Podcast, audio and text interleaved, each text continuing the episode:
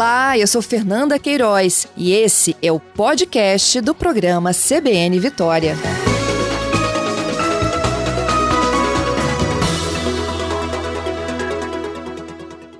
Bom, eu vou falar um pouquinho dessa semana que foi dedicada, que é dedicada ainda, né, ao Dia Internacional da Mulher.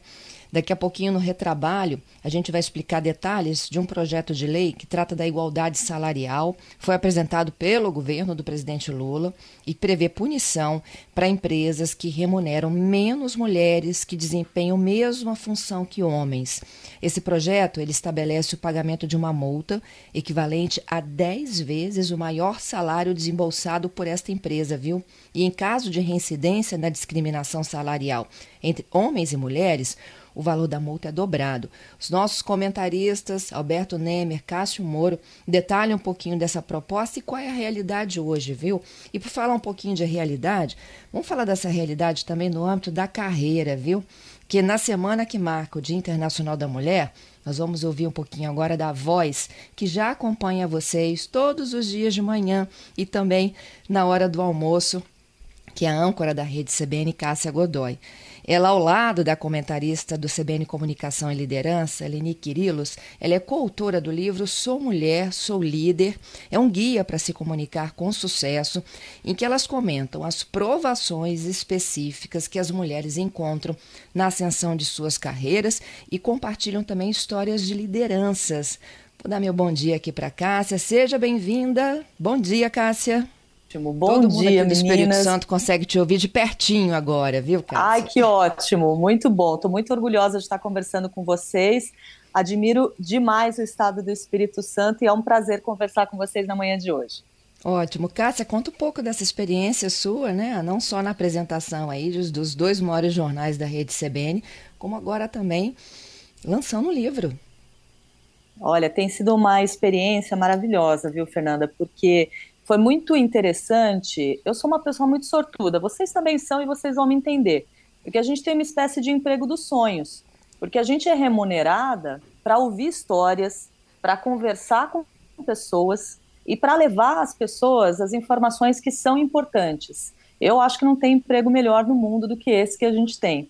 Eu e sou com o livro time. eu consegui. Também penso assim. Não é? Não, é muito bom. E com o livro eu consegui fazer isso também, mas aí numa fatia mais específica de público, né? Eu fui ouvir essas mulheres que, de alguma maneira, conseguiram aí uma situação de liderança. Quando eu falo liderança, é num sentido muito amplo, porque nós temos no livro mulheres que são líderes na própria empresa, nós temos mulheres que são líderes na empresa dos outros, nós temos mulheres que são líderes de uma forma muito autônoma, com uma carreira bastante específica, em que elas foram dando os próprios passos de maneira muito independente a quaisquer companhias.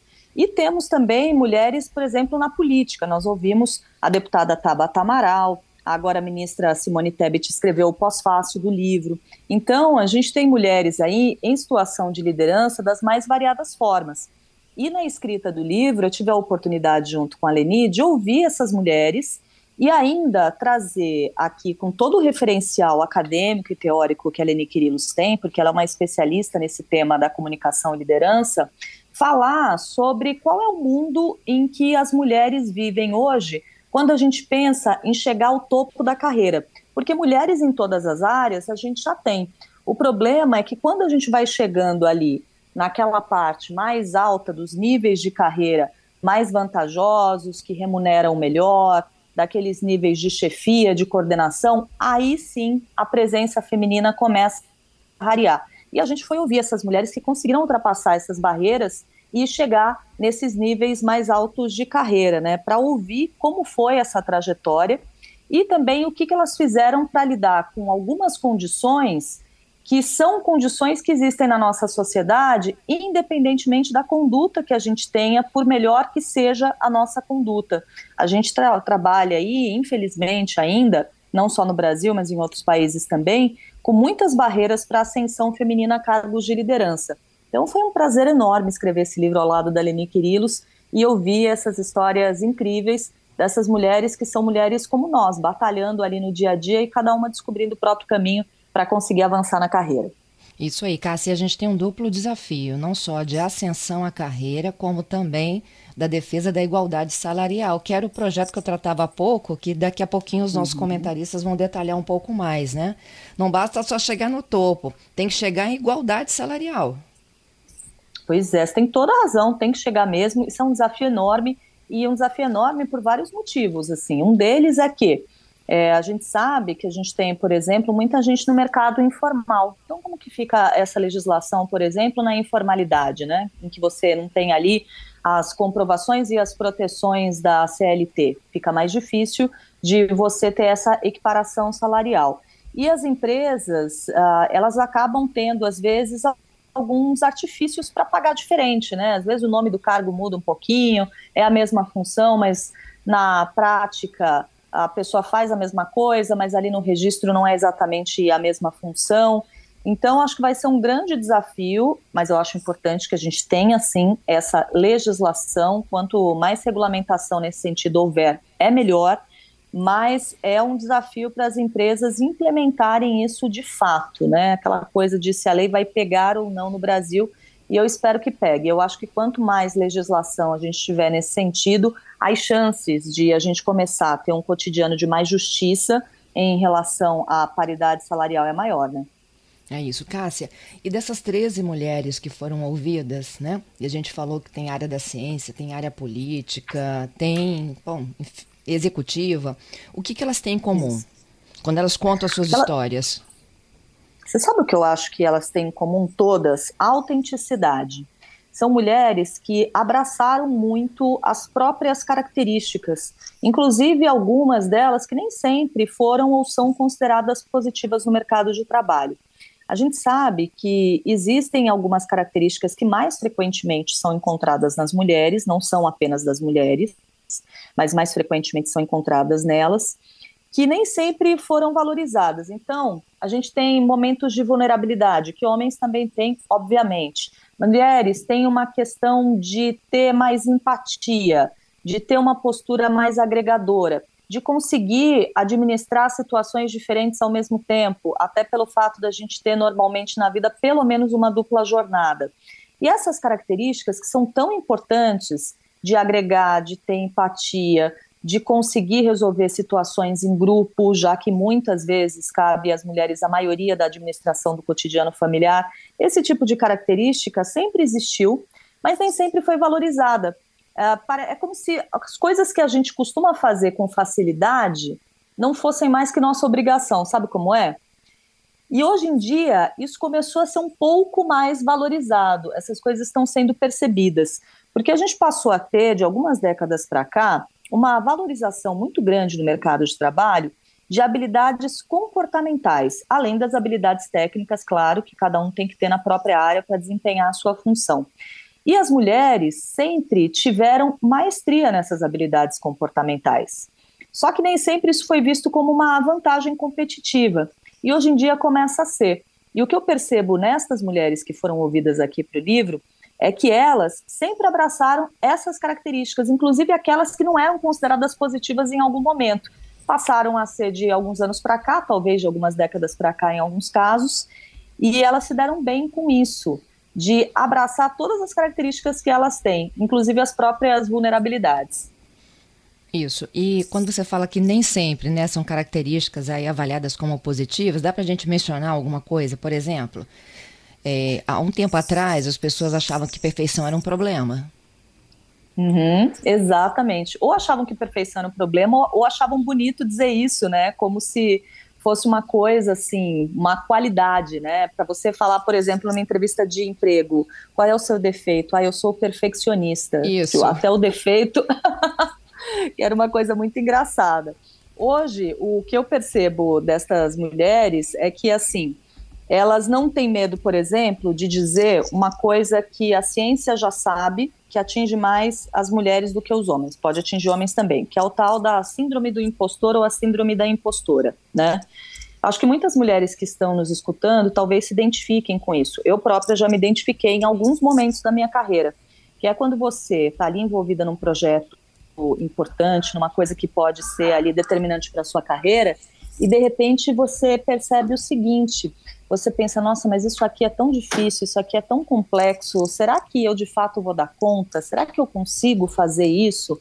Será que é dessa vez que vai todo mundo descobrir que eu sou uma fraude, que eu não sou capacitada o suficiente para essa função?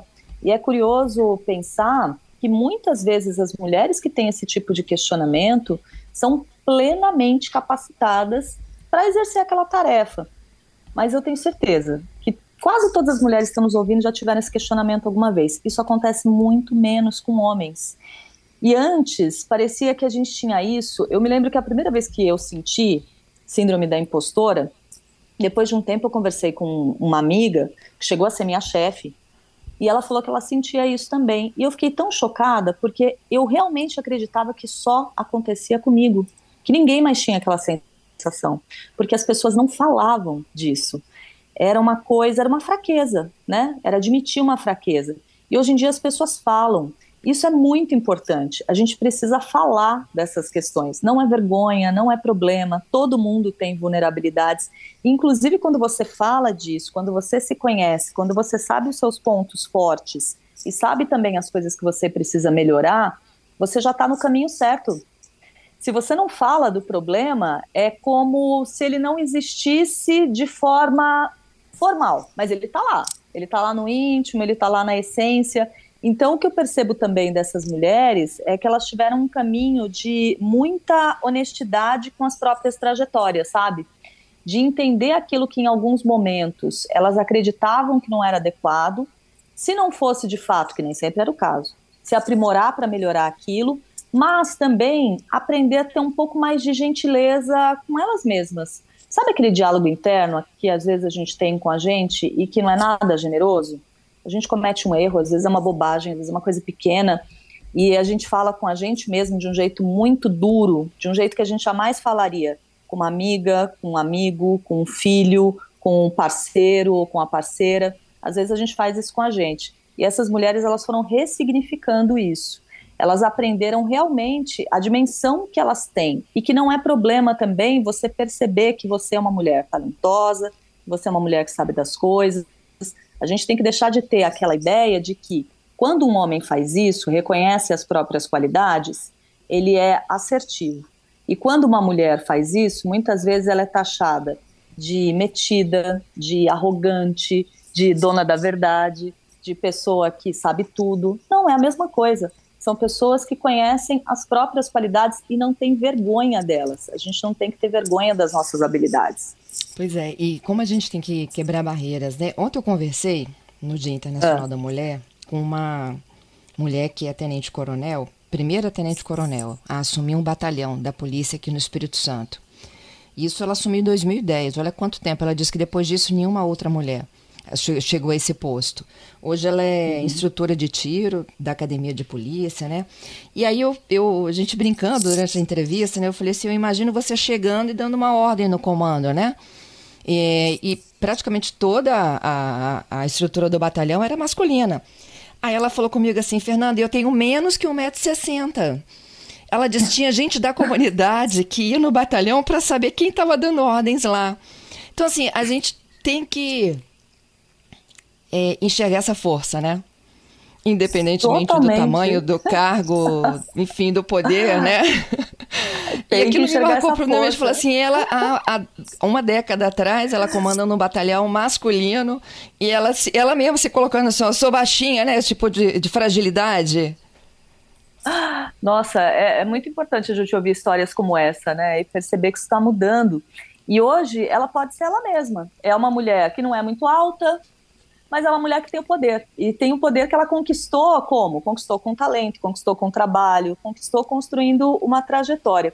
Você sabe, Fernanda, que antigamente, assim, vai, década de 80, era muito comum que as mulheres que chegavam a postos assim de liderança, postos mais clássicos, posições executivas, elas tentassem de alguma maneira imitar mimetizar até a aparência do homem, né? Então era aquela fase que a gente tinha aqueles terninhos, que a gente tinha aqueles tailleurs, assim, de cores muito sóbrias. Então aquela roupa cinza, aquela roupa preta, aquela roupa bem fechadinha, bem abotoada, né? A gente tinha, às vezes, mulheres que, quando iam, por exemplo, conduzir uma reunião, tinha uma reunião com subordinados, tinham um, um padrão vocal mais duro, né? Tentavam ter uma voz mais grave, tentavam muitas vezes falar mais alto, porque eram características que se esperavam de um líder, ou seja, se esperava de um líder que ele fosse homem, né? Uhum. E hoje, ainda bem, a gente está superando essa situação.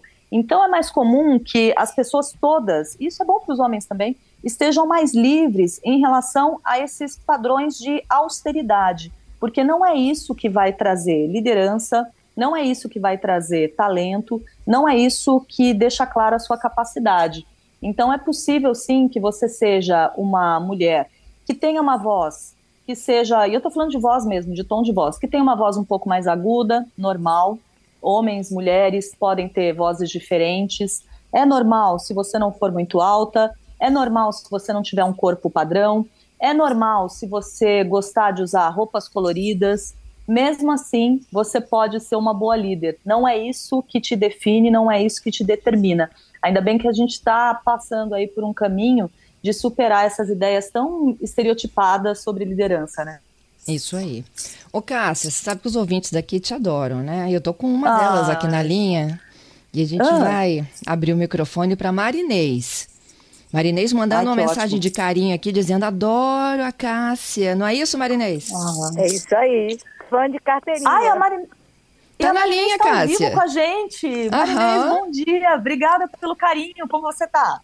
Eu tô ótima, Cássia. É um prazer enorme. Eu tô assim, emocionada é, porque eu sou uma mulher de 59 anos, já passei uhum. por várias fases, já saí impostora aí, já surgiu na minha vida em muitos momentos.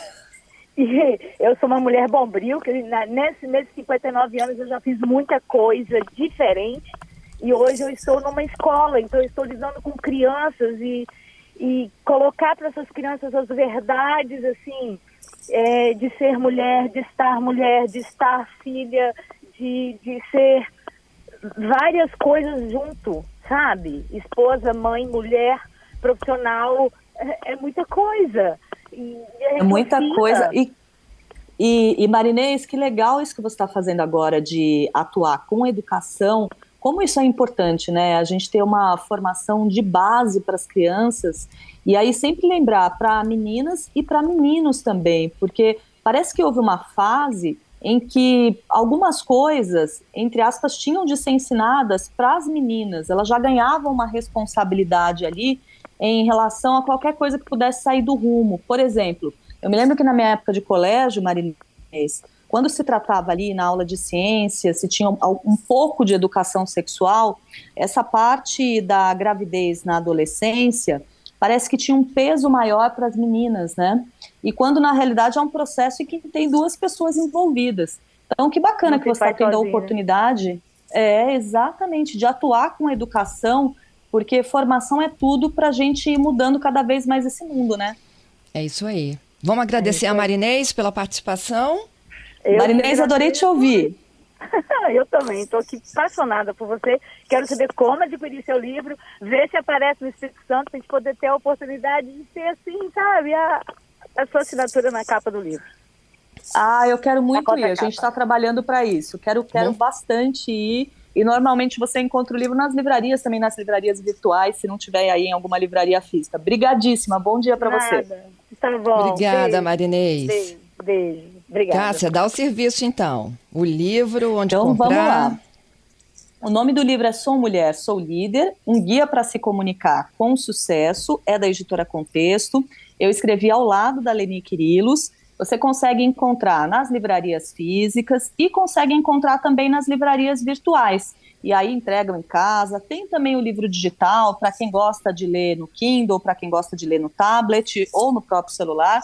Dá para encontrar ele também na versão digital. E é isso, gente. Eu espero que todo mundo leia e que a gente siga compartilhando conhecimento e principalmente entre as mulheres, que a gente siga sendo inspiração umas para as outras. É Muito isso. obrigada, viu, Fernanda? Cássia, vou fechando aqui, ó. Júlia. A Júlia dizendo, Cássia é ótima, ah. admiro muito. Excelente a entrevista, ah, manda um beijo para ela. Tem o Mauro também, adoro Cássia. Tem a Luzinete. Ah. Cássia, eu me divirto muito com vocês, com o Milton e com Hora do Expediente. Demais. Você sabe que o Tem... Dan Stuba, que ontem foi no lançamento, menino, ele ah. pegou uma fila, que ele estava brincando hoje cedo no ar, que ele conseguiu ler na fila crime e castigo, porque não chegava a vez dele. Hércules aqui também. Adoro a dobradinha sua com Milton. Vem, vem. É, ela tem que vir para o crossfit e não ficar só na corrida. Aí, ó. Olha! Olha, crossfit. Cheio de dica para é... você, hein? Gente, maravilhoso, mas é coisa pra gente muito bem condicionada. Parabéns. Ô, Cássia, obrigada, viu, por dividir conosco um pouco dessa história aí de você, sua e da Leni, né? São duas maravilhosas uhum. que a gente acompanha em rede. Eu quero muito passar por Vitória, quero fazer isso em breve e dar um abraço em vocês todos aí. Obrigadíssima, gente. Estamos te esperando, viu? Beijo grande. Beijo, até mais.